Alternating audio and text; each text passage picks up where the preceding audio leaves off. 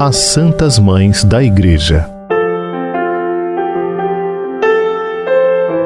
Por ocasião da Semana do Dia das Mães, apresentamos exemplos de mães que chegaram à santidade. Mulheres que são exemplos para as mães de ontem e de hoje.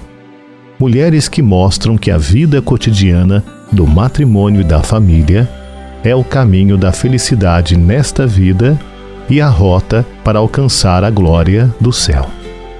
Antes de todas as santas mulheres, porém, destacamos a Santa Mãe de Deus, a Virgem Maria, aquela que, com o seu sim, concebeu e deu à luz o Salvador.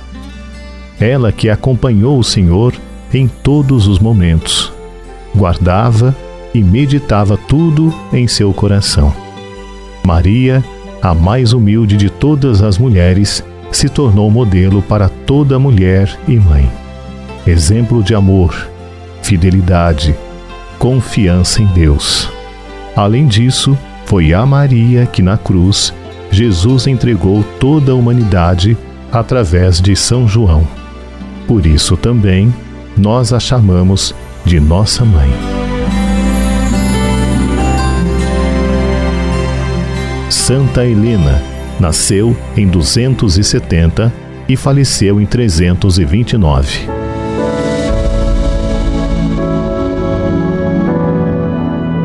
Em meio à pobreza, conheceu o general romano Constâncio Cloro.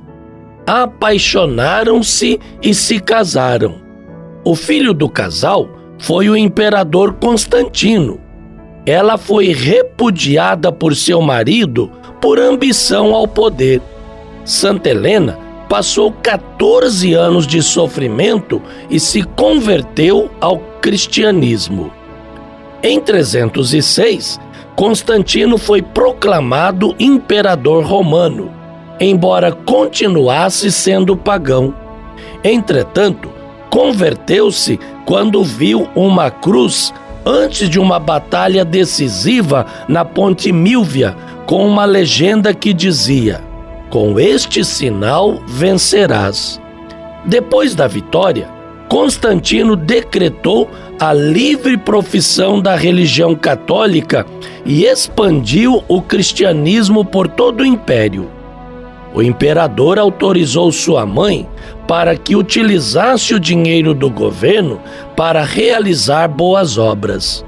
A igreja atribui a Santa Helena o descobrimento da cruz de Cristo. Ela morreu santamente no ano de 329.